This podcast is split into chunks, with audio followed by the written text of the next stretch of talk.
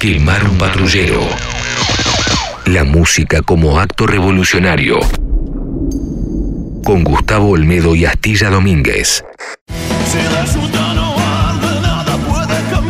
Empezamos un nuevo episodio, nuevo capítulo, Quemar un patrullero, el podcast. Y hoy me parece que asumimos un desafío más de esos que son difíciles, son complicados. Meterse en la vida, en la historia, en la carrera, en la leyenda de Piti Álvarez, Viejas Locas, Intoxicados, es todo un tema, ¿no? Ahora con las cartas sobre la mesa y con un destino final casi ya decidido. Es curioso meterse con un personaje así porque depende cómo uno quiere tratar de contar esa, esa historia. Pero bueno, hemos grabado varios episodios de Quemar un Patrullero con artistas nacionales, así que hoy vamos a hacerlo con Piti. Hola Gus, ¿cómo andas? ¿Cómo andas, Astilla? Aclaramos que estamos de alguna manera en temporada de vacaciones. De nuevo, depende cuándo escuchen este podcast que está disponible en Spotify. Quemar un Patrullero tiene dos versiones, son dos contenidos diferentes. Además de los podcasts que grabamos y subimos directamente a Spotify, los martes de 4 a 6 de la tarde hacemos un programa en vivo de dos horas, poco más, poco menos, en radioencasa.com, que después se sube también a Spotify. Una vez más, aclaro, depende cuándo están o estén escuchando este contenido en particular. Durante las primeras semanas de enero no habrá programa, pero sí grabamos suficientes episodios como para tener un contenido nuevo hasta que regresemos en enero a hacer el programa. Sí, pero bueno, hoy vamos a hablar de, Piti, que está preso en este momento. Em, podríamos titular Crónica de una muerte anunciada, digo, de alguna manera a nadie sorprende, creo yo, que Piti haya terminado preso. Por ahí se pueden sorprender aquellos o aquellas que pensaron que antes que preso iba a terminar muerto. Mira, a mí me sorprendió eh, un hecho puntual. Cuando se da a luz esta noticia, se menciona también que Piti estaba prófugo o no se había presentado a la justicia o una situación este, similar. Y cuando finalmente se presenta en la comisaría, él admite haber sido eh, el culpable, quien cometió este crimen. Y no sé si en los policías les pasa, no estoy hablando ya ni de música, estoy hablando si a una persona que mató a otro dice sí, fui yo y me estoy entregando. Sí, yo no recuerdo, ni siquiera, ni siquiera recuerdo si estaba o no disponible esa información. Si antes de entregarse habló con un abogado, una abogada y fue aconsejado o no. No, no sé, eso no me acuerdo. Si esa información estaba, no la recuerdo. Pero. Pero explicó a todos los medios que estaban presentes como una conferencia abierta por qué lo había hecho. No se me dejó helado, me mató. ¿Sabemos si eso tiene un juicio pendiente todavía, si ya existe un dictamen o una, o una sentencia? Porque se supone que esto se da en un episodio confuso, ¿no? De un probable enfrentamiento entre dos personas, el dealer y Piti. Seguramente Piti estaría en alguna condición X, que no, sabemos cuál es, que puede llegar a ser un atenuante llegado del caso, pero también se me ocurre que es una forma de mantenerlo con vida, ¿no? Mm, que esté preso, quiero decir. Sí, está en un tratamiento de desintoxicación, a eso te referís precisamente. Sí, digo, es, indudable que si, si no, no está preso, indudable no, no, pero que tiene, tiene, tenía altas chances de morirse, en definitiva, de que lo maten o de que se muera. La verdad que, a pesar de que me contaban cosas de Piti o alguien también este, publicaba algo al respecto o yo leía informes periodísticos, jamás pensé que iba a terminar así. Te soy honesto. No pensé que iba a terminar preso. No, no sé, no sé si. Tampoco creo que me puse a pensar cómo iba a terminar. Piti, sí. Mm, digo, por un lado, si, si hablamos de la música, es uno de esos casos que en lo personal me, ha costado aceptar, pero finalmente lo hice, ¿no? Como, como la mayoría de las bandas de, esa generación, ¿sí? De, de, eso que se llamó rock barrial o stone, y que a mí me generaba bastante rechazo de movida, ¿no? porque no, me gustaba lo que se proponía, no me gustaba estéticamente, aunque entiendo que fue un fenómeno social y cultural, cultural en la Argentina, ¿no? que representaba a, gran parte de la clase media, baja, trabajadora de nuestro país, que todos esos artistas fueron exponentes de, un país, de una generación o de un par. Llenó un vacío también, estaba predeterminado que así sea, o sea, evidentemente había un núcleo de gente que necesitaba este tipo de bandas. Seguramente, pero muchas veces se, los ha comparado, qué sé yo, con los redondos, por ejemplo, como iniciadores de todo este movimiento.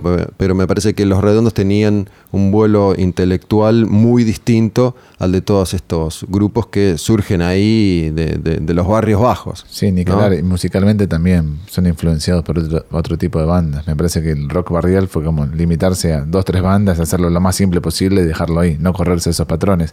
En ese sentido, creo que Pitti siempre tuvo como la mente, a pesar de sus limitaciones, tuvo como siempre las intenciones de hacer algo más. Para mí, el error muchas veces en este tipo de casos es meter todo en la misma bolsa, ¿no? En general se suele hacer eso, entonces metemos a los redondos, a viejas locas, a Gardelitos, a la 25, a la mancha de Rolando, de la pastilla del abuelo, todas bandas que no tienen nada, nada que ver entre sí en la misma bolsa. Y para mí es un error. Digo, no es lo mismo la 25 que Viejas Locas, no es lo mismo la mancha de Rolando que Pastillas del Abuelo. ¿sí? Eh, creo que la, enorme diferencia de, entre Pitti y, la mayoría de estos artistas es que realmente es un tipo talentoso y que sabe componer canciones. ¿no? Y se me ocurre que ese escalón lo, lo pudo subir recién con Intoxicados. Sí, claro. ¿no? Cuando, cuando Viejas Locas se separa, Intoxicados tiene, tiene otro vuelo, más, más cancionero, si querés, muy influenciado por muchos de los artistas también de esa, de esa generación post-rock barrial, que tiene a Calamaro como la, influencia número uno, pero se despachó con, con unas cuantas canciones mucho más redondas y concretas que, las de Viejas Locas, más, más y accesibles y, también una búsqueda artística diferente que se fue profundizando a medida que iban avanzando los discos. Entonces ahí se lo, se lo empezó a valorar de otra manera, me parece. Bueno, habla mucho de la personalidad de Pitti, una persona desprejuiciada, una persona que no quiso apegarse a una fórmula establecida y que para él ya había superado esa instancia. Escuché el primer disco de Viejas Locas y escuché el primer disco de Intoxicados. ¿Cuántos años pasaron en el medio? ¿Seis, siete años? No más. Ocho, si querés y son dos personas casi diametralmente opuestas, dos propuestas que si bien tienen ciertos puntos en común, apuntan a otro lado también. Y me parece a mí que el, lugar común apuntaba a definir a, a Pitti en Viejas Locas en los primeros años como ese pibe de barrio que se droga un montón y toca rock and roll.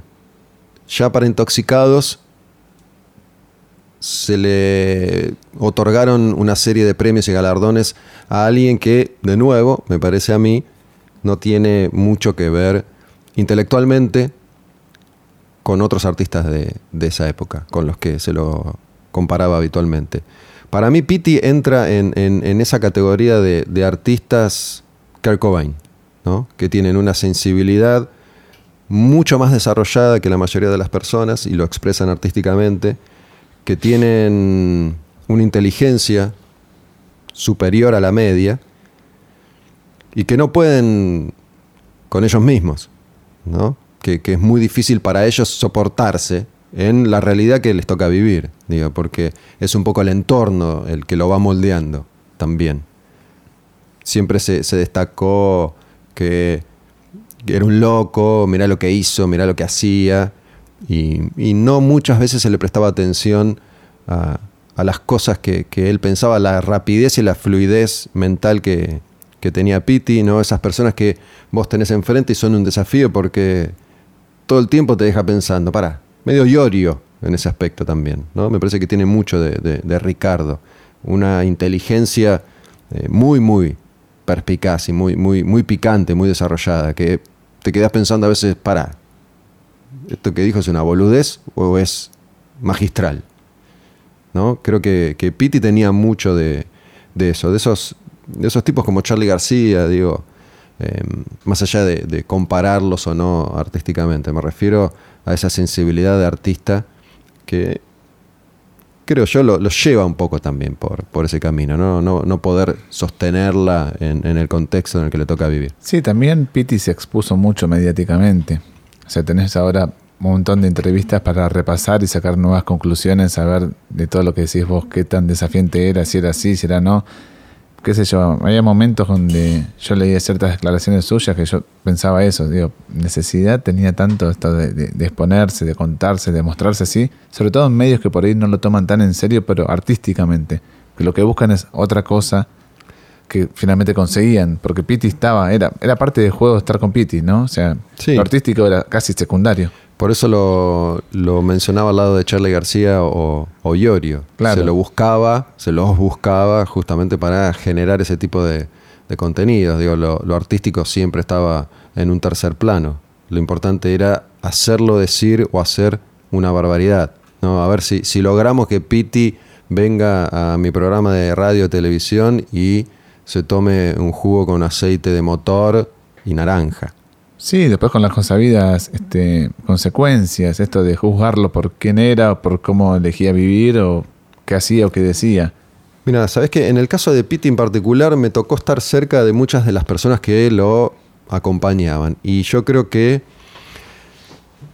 si bien son tipos inmanejables, ¿no? No se le puede echar la culpa al entorno siempre, pues son tipos inmanejables que van buscando un entorno que los acompañe en ese camino que quieren, que quieren seguir.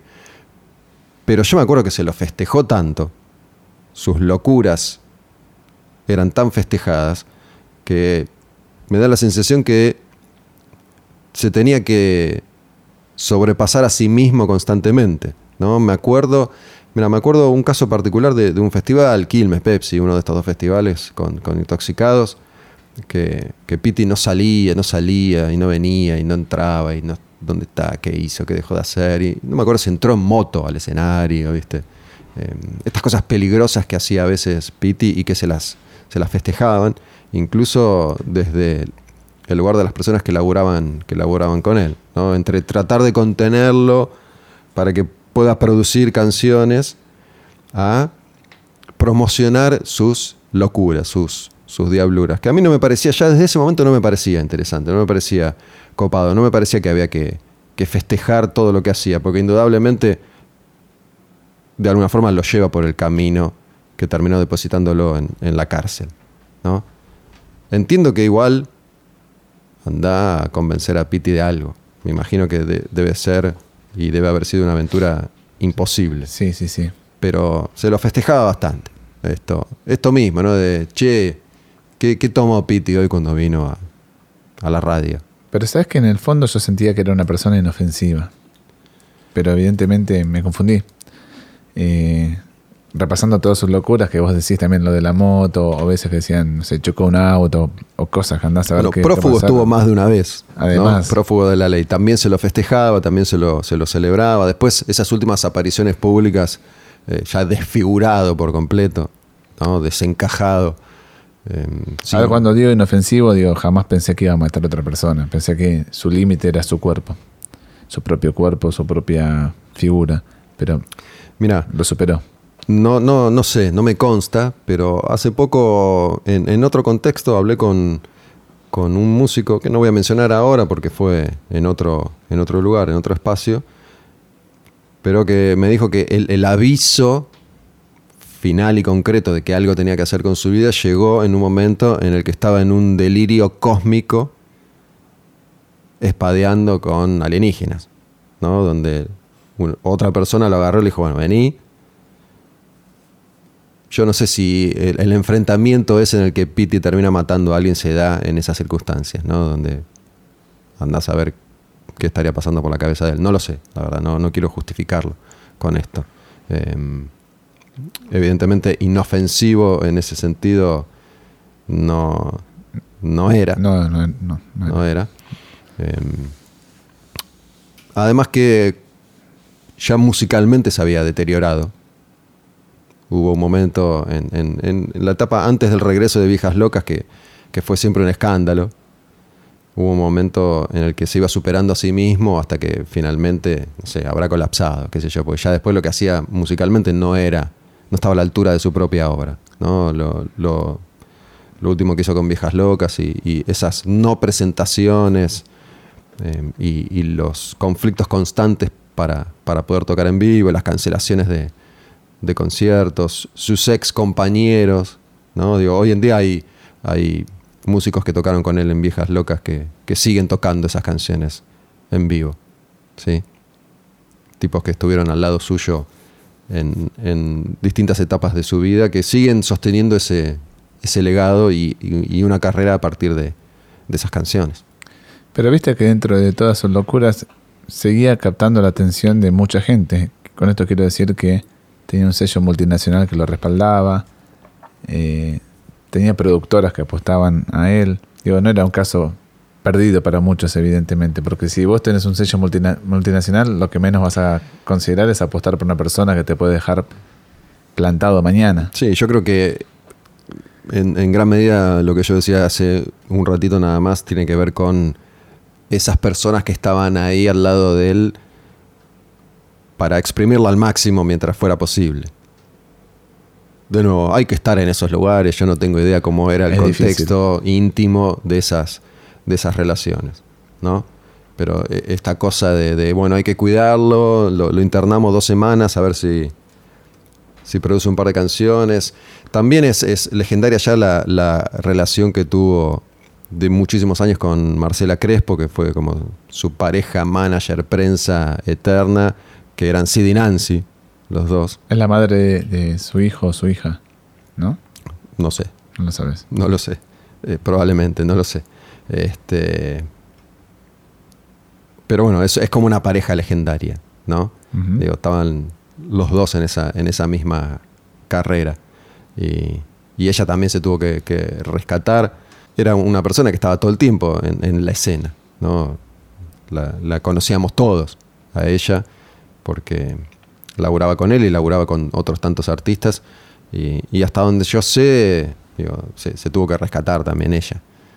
Pero se, se potenciaban ahí, ¿no? En esa, en esa relación. Y, y esto que, que para mí siempre fue bastante de- destructivo de alguna manera. Si bien es un lugar contenedor y de pertenencia, el barrio, Sí. también es una cárcel y es una prisión psicológica y destructiva, ¿no? Porque eh, esto de yo no salgo de acá, de, de- de Lugano y de los monoblocks, y, y de- del peligro constante, ¿no? De estar rodeado todo el tiempo de ese, de ese circuito, en definitiva. ¿no? Tipo el, el futbolista que no, que no se va de la villa, ¿viste? Sí. Em, ¿Cómo es que, cómo es el, el- cómo no me sale el barrio puntual en el que vivían ellos y, y estaban ahí? No, no me acuerdo si era Lugano puntualmente o si, o si era otro, ¿no? Pero sí ese entorno, ¿no? Del, del que, del que no salía. Pero Ya te digo. un par, un par de veces yo, yo lo, lo entrevisté y te encontrabas con esas circunstancias difíciles, ¿no? A la hora de, de hacer una, una entrevista, porque también era uno de esos artistas que, sabiéndose más inteligente que el resto, te medía. Perdón, el barrio Zamoré Ujú. de Lugano. No, Piti te, te medía un poco también. ¿No? Jugaba, Yo no lo entrevisté nunca, vos jugaba sí. ese juego. Sí, yo hice un par de notas, un par de notas con él. Buena onda siempre. Y te daba esas respuestas que, que por en el momento vos decís, ¿qué está diciendo? El goma este, y después resulta que estaba, estaba tirando una magia, ¿no? Que, que uno no supo captar. ¿En vivo las hiciste o fueron grabadas? No, en vivo. Mm, Y era domable, domesticable. Sí, no. Digo, iba, iba a hacer, iba a decir lo que a él se le daba la gana, pero no, no vino a luchar tampoco. Digo, las experiencias que yo tuve, recuerdo dos seguro, una en, en Rock and Pop acá en Buenos Aires y otra en Rock and Pop Beach en, en Mar del Mar Plata, Plata. Que, que me acuerdo de algo, la, la de Mar del Plata estuvo más interesante la nota, él estaba como un poco más, más dócil. Em, no estaba tan picante en, en ese sentido, ¿no? El que, en el sentido de te, te, te mido todo el tiempo. ¿Sí? A ver si, si vos estás a la, a la altura o no. Como Iorio, ¿viste? Sí. Como, no sé, Mosca de dos minutos. Esos, que, esos personajes que son explosivos, ¿viste? Y en cualquier momento se te retoban. Pero me acuerdo que en Mar del Plata, ahí en, en- en Rock and Pop Beach, en su momento, la radio estaba en, en Manantiales, que es como un, un hotel, ¿no? un apart clásico, característico de, de Mar del Plata. Ahí estaba la radio. Y vino y tenía una remera, pero era una camiseta como toda sucia y escrita a mano, decía el Principiti, por el Principito. Y, y me acuerdo que ahí me contó que él, él usaba la ropa que le tiraba la gente en los conciertos. Se vestía con eso. ¿no? La gente le tiraba ropa, remeras y él, él las usaba. Y cayó con una remera toda medio sucia que decía el Principiti. Bueno, ahí tenés, mira, no sé, podría haber usado remeras de Levis si quería en algún momento, Sí. pero él eligió otro camino. Qué sé yo, no sé, digo, probablemente no le importaba, no le interesaba, o construía su personaje desde ese lugar. Lo noté siempre como auténtico en ese sentido, para bien o para mal. Lamentablemente, ser auténtico tiene sus consabidas Sí, no sé contras. qué. No me quiero meter en un terreno filosófico, pero ¿qué es ser auténtico? ¿Quién no es auténtico? Digo, aun cuando estás armando un personaje. Mencionaste a Le- a Levington más en el podcast anterior. No, bueno, pero es a- un, un- auténticamente un- ese personaje. Digo, em, no creo que sea. Auténtico, digo, por espontáneo. No lo veía muy estudiado a, a. Puede ser, puede ser. Era así, le salía de ese modo y a veces le salía mal, a veces le salía bien, a veces se incomodaba, a veces no, pero era así. A mí en ese sangre. sentido me, me intriga, como me, me intrigan la mayoría de esos personajes ¿no? de, de la historia de la música, cómo, cómo habrá sido en su cotidianeidad, ¿no? desayunando, durmiendo, bañándose. Digo, me, me pasa con, con Cobain o con Jim Morrison, con esos tipos que decís, vivían en otra dimensión las 24 horas del día o en algún momento eran más o menos, entre comillas, normales, entre comillas, remarco, y se cepillaba los dientes como cualquiera. Sí, iba al supermercado, Claro, sé iba yo. a pagar el gas. claro, sí, sí. Pagaban con el home banking, viste, la luz, es cierto. Eh, me parece que, que Piti tiraba de la cuerda también con su cuerpo, ¿no? Con esto de no me baño dos meses o como estoy inventando, ¿no? Pero digo, esa actitud, como papas fritas durante seis meses nada más, ¿sí? Eh, sometía a su cuerpo a un, a un examen constante, no solo por drogarse o no, Sí, ¿no? El tema del Paco eh, en, en sus últimos años, este, sobre todo, que, que se supone también tiene, tiene mucho que ver con su progresivo deterioro en esa última etapa, ¿no? Y no sé, no poder dejarlo, no, no, no sé, de nuevo. Tampoco a mí me gustó mucho en general meterme en esa parte de, de la vida de los músicos, ¿viste? Yo cuando tenía un contacto más fluido con, con determinados artistas, tampoco indagaba en ese sentido, ¿viste? No, no era como esos programas que, que van a, la villa a que se expongan en su máxima miseria. sí, claro. ¿no? Las personas. Este, me parece que era otro de los abusos a los que sometían a Pitti, ¿no? Porque digo, si vos lo tenías, tenías que lograr que dijera una barbaridad. Como Iorio, de nuevo. ¿sí? Digo, eh, yo no tengo dudas de que Beto Casella, a quien no conozco, por más que capaz es su amigo, lo va a visitar al campo todos los fines de semana, no usó a Iorio para potenciar su, su programa y no lo expuso buscando eso.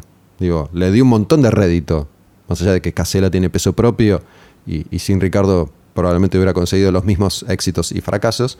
La verdad es que yo cada vez que vi un poco de esos, de esos famosos encuentros, sentí que un verdadero amigo no expone a su amigo de esa manera públicamente. Pero Ricardo no era consciente del lugar donde estaba y lo que estaba logrando detrás de su participación. No, más allá de Ricardo, digo, ya me refiero a una actitud personal.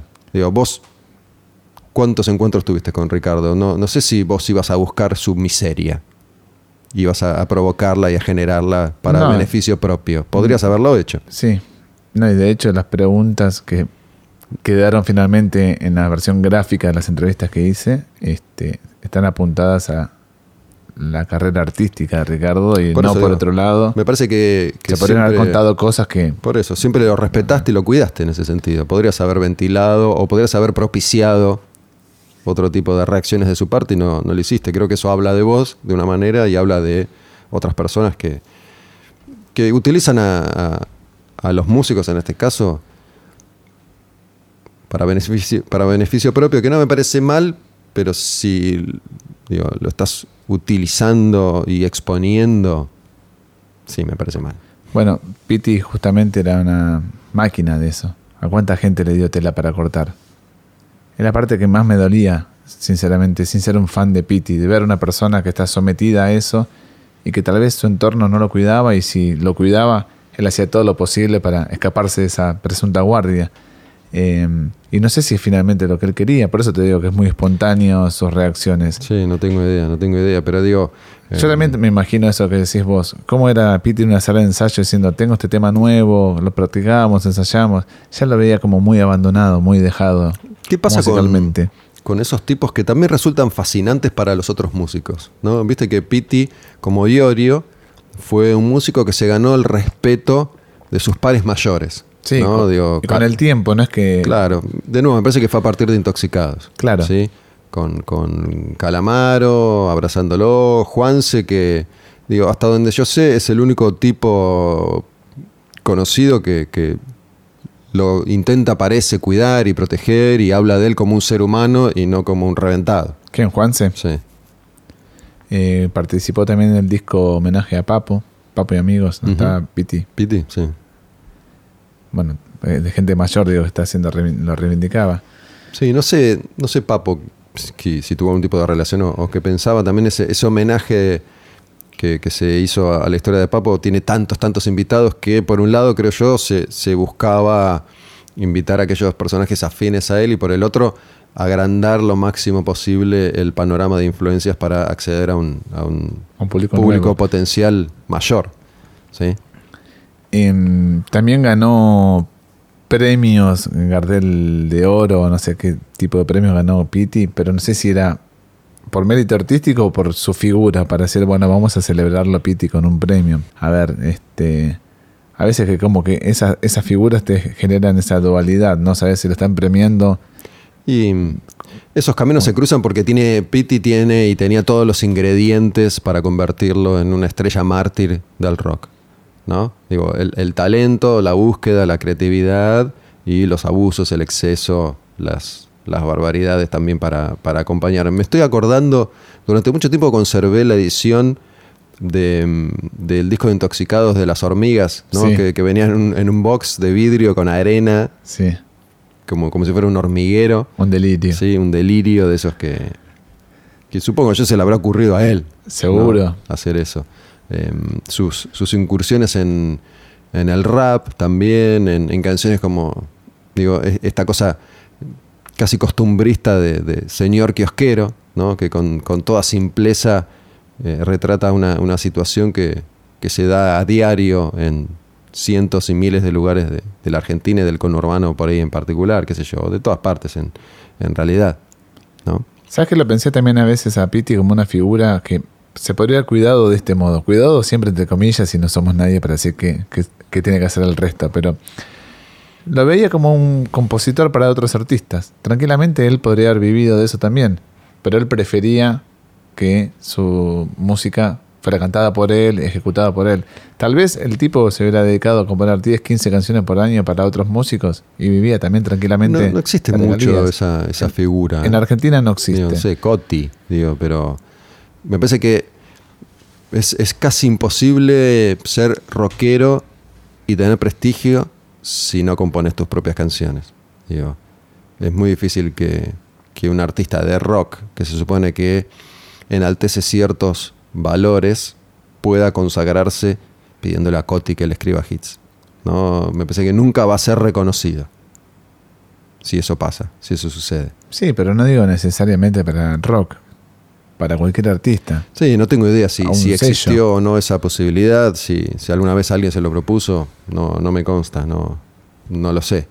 Em, Lo que sí, me- yo he visto en vivo a Viejas Locas e Intoxicados, nunca me pareció que daban buenos shows. No hay shows memorables de, de Viejas Locas que recuerde o que hayan quedado marcados en los anales de la y historia. me parece que es coherente con el personaje, digo, nunca estaba en forma para, para dar conciertos y hasta se me ocurre que, que era su forma también, a su vez, de, de tocar en vivo. ¿no? de, de seguir representando ese tipo de propuesta y ese tipo de personaje.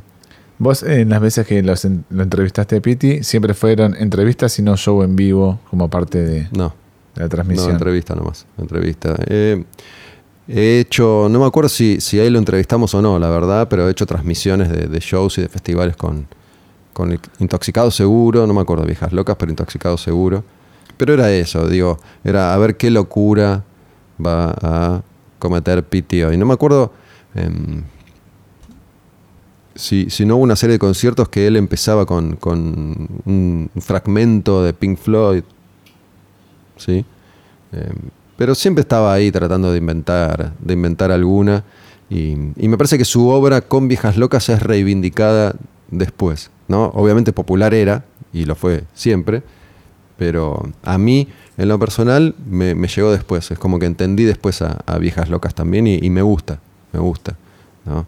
Em, ¿Qué no entendías, por ejemplo? La no me simpleza. gustaba. Sí, no me gustaba. En general, ese tipo de bandas eh, no, no me gustaban. Digo, en, en algunos casos pude yo mismo digo, sobreponerme a mis propios prejuicios y, y entender a algunos artistas como, como intoxicados, más que nada viejas locas en este caso, o La Renga, por ejemplo. Otros grupos no, no me molestaron nunca, porque hubo un momento en el que te tenía que molestar la mancha de Rolando antes de- del kirchnerismo, ¿no?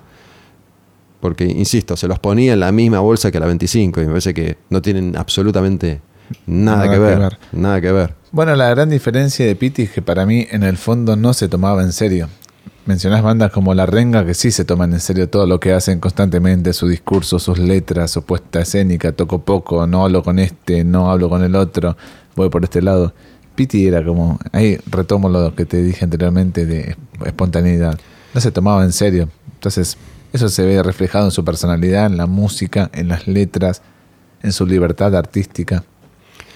Sí, pensé de nuevo en esto que vos dijiste sobre ser auténtico hace un, hace un ratito y, y lo de la renga parece siempre premeditado, pero bueno, digo, son auténticamente ellos, a eso me refería yo, ¿no? que es, una obviedad de mi parte igual decirlo, pero es, es cierto, hay, hay una actitud ahí premeditada y moldeada de, de determinada manera para que las cosas sucedan de una forma en particular, al menos durante mucho tiempo. Hoy me parece que son un poco más eh, espontáneos los de los músicos de la renga, pues no están, no están tan expuestos como en otra época también. Y, como les cuesta tanto tocar en vivo, en general tienen que tocar sin, sin decir que van a tocar ellos. ¿no? Ha- Hace poco se hizo este festival Panic Rock que, lo organizaban ellos o lo curaban ellos. Y, viste que no se anuncia que van a, to- van a tocar ellos, más allá de que se sepa.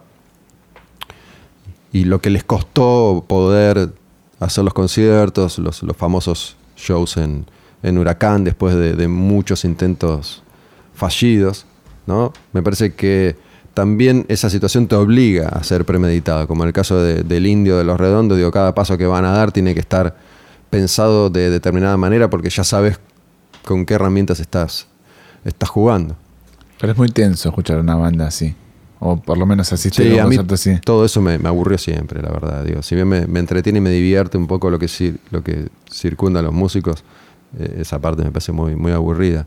Em, no sé, no tengo la más mínima idea de qué, qué es de la vida de Pitti, cómo es su vida, qué hace, qué no hace. ¿Estará haciendo canciones? ¿Estará haciendo música? ¿Se habrá evangelizado? No sé. No, no, no tengo idea, la verdad. No sé si, si en general se sabe o se informa o en algún momento se hizo. Sí, hace unos meses había salido un informe de cómo eran sus días en prisión. Este, no lo tengo muy presente ahora, la verdad, pero sí había salido un informe al respecto. Em, no sé qué músicos lo van a visitar o no, tampoco eso se, se ventila demasiado. Eh, no me sorprendería que esté componiendo música. Sí, el informe recuerdo que hacía hincapié en su proceso de desintoxicación y que parece que iba, iba bien el proceso. No No sé le- cómo es la vida en la cárcel. Claro, yo. Supongo que no te queda otra en un momento, pero bueno, también si, si me guío por, por lo que se cuenta, parece que si te querés drogar en la cárcel te puedes drogar igual, no tengo idea, la verdad, y espero no tenerla nunca. Hay que ver todo esto. ¿Cuánto sobrevivís en, en prisión, Astilla? No, no sobrevivo. ¿Vos? Media hora. Media hora. ¿Media hora vos? ¿Diez minutos? media hora si me das una ametralladora para defenderme un rato. No, no sé, la verdad que no tengo ni idea cómo es, no, no tengo idea realmente cómo, cómo es esa vida. Este, si, si vamos al, al caso más elocuente de los últimos años, que es el marginal, según dicen todos los entendidos, realmente no es así la vida en la cárcel, ¿no? porque es la imagen que uno se forma o que la mayoría públicamente se forma a partir de, de eso que uno ve en televisión. Digo, eh, los, los medios y las películas y las series y, y la televisión han formado nuestra idea de un montón de cosas que no tenemos noción de cómo son realmente. ¿Cuál es el legado para vos de Piti? El legado, qué difícil. Eh, ¿Qué querés decir con legado? No, porque para mí, obviamente, hay muchas bandas, muchos artistas que se influenciaron por él o gracias a él en sus propuestas musicales, pero todavía no lo podemos ver porque es tan amplio su abanico musical que solamente se tomó un solo legado de Piti, el rock and roll, la parte más rolinga y lo más sencillo, lo básico, lo elemental. Sí, lo, lo calamaresco también. Lo que pasa es que, viste que en, en, Argentina, como no existe un mercado para nada, es difícil que se dé esto de revisitar a ciertos artistas cuando, por ejemplo, se cumplen 38 años de la salida de Born in the USA de Bruce Springsteen. Entonces se genera todo un movimiento que pone a circular la rueda una vez más, ¿no? que puede durar unos meses, pero funciona. Sí. Cuando, cuando se hace hincapié sobre un producto particular. Acá, si mañana alguien decide reeditar los discos de Viejas Locas, van a pasar desapercibidos, digo. A no ser que se arme una campaña como las que ya no existen, es difícil que uno pueda volver a conectar con, con su obra si no se lo propone individualmente, personalmente. Digo, más allá de que no sabemos qué va a ser de, qué va a ser de su vida y, y de lo que hagan los músicos que compartieron escenario con él, tocando tanto canciones de viejas locas como, como de intoxicados. No sucede eso, ¿viste? Si, si mañana deciden reeditar eh, un clásico de intoxicados con dos bonus tracks, Sí, no va a pa- pasar nada. Pasa de largo. Sobre todo si, si ni siquiera está la figura de él como para, para hacer algo de, de promoción, si querés. Pero pasa de largo, todo eso pasa de largo. Eh, mira, pienso en, en estos días, te habrás cruzado, supongo yo, con, con algún posteo en red social que se hizo este laburo sobre la grasa de las capitales Sí. de Seru Girán, Sí. ¿no? que se reedita en vinilo, creo. Pero no es más que eso. Digo, esto mismo en, en otro lugar, incluso hoy, con, con la forma en la que funciona la industria de la música, es un evento. Es un evento. Estamos, estamos hablando de, de- de esos tres tipos que se juntaron, ¿no? Charlie, Lebón y Aznar. Eh, Moro murió para, para ese momento en particular. Y queda ahí, en un par de posteitos, un par de entrevistas de artículos y, y- no mucho más. No genera un- una rueda que se pone en funcionamiento otra vez para, para revisitar no solo eso, sino por ahí eh, otros productos de, de esos mismos artistas o de algunos de su generación. Sí, es verdad. Y es una pena también, porque queda opacada también su figura, ¿no? En el fondo, volviendo a Piti, digo, va, va a quedar opacada su figura. Se va a hacer siempre hincapié en lo en el aspecto penal más que en lo musical. ¿Se estará haciendo su serie, por ejemplo? ¿Se estará contando su historia? Tal vez sí, ¿No? Podría ser. tal vez sí. La verdad es que, bueno, no sabemos qué puede, qué puede suceder con, con su figura, con, con su vida, con sus canciones. Su capítulo ya lo tiene ganado, igual, en la historia del rock argentino. Y, y creo que en, en este rápido repaso hemos, hemos tocado casi todos los temas importantes que, que rodean a su figura y a sus, y a sus canciones. Es más, me dieron ganas de escuchar Viejas Locas. A mí también, se lo extraña. ¿sí? Y, y esas canciones que son, que son clave, ¿no? Hace un rato dijiste por lo simple, ¿no? Me gustas mucho, que es lo más obvio que existe, pero es un hitazo.